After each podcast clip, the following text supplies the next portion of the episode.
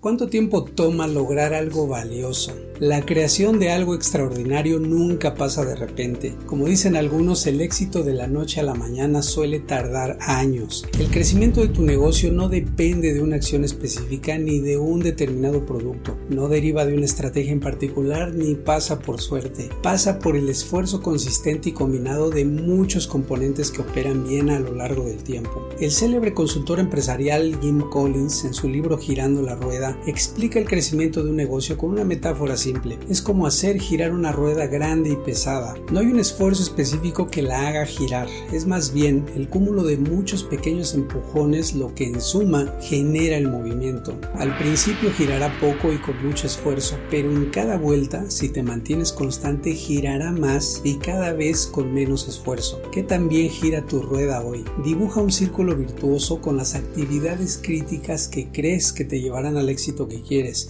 Según el editor Brad Stone en su libro The Everything Store, Amazon diseñó su rueda en torno a cuatro premisas. Cuanto más económicos fueran sus precios, más clientes tendrían. Y cuantos más clientes llegaran, más proveedores querrían vender en la plataforma. Con más ventas, Amazon tendría mejores costos y con tal eficiencia los precios se reducirían más. Cada premisa bien identificada y bien operada respecto a todas las tareas que implique impulsa el logro de la siguiente. Si tu rueda está atascada, hay dos explicaciones según Collins. Sus componentes no embonan o no funcionan bien, en cuyo caso debe sustituirlos, arreglar su secuencia o mejorarlos, o bien la rueda ya no es vigente ya no encaja con la realidad del mercado y entonces deberías modificarla. Haz ambas cosas, optimiza todo el tiempo cada punto de tu operación mientras creas nuevas oportunidades de ganar. Adopta esa dualidad, haz que lo que ya funcione lo haga de maravilla, pero también disponte a innovar. Innovar para continuar suena a paradoja,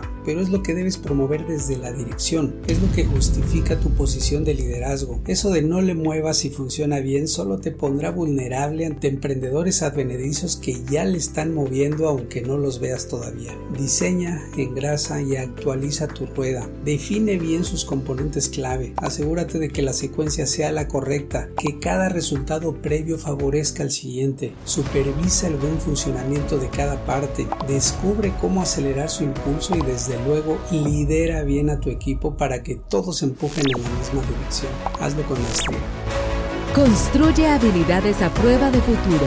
Maestría en Dirección y Transformación. iman.mx. Iman Business School.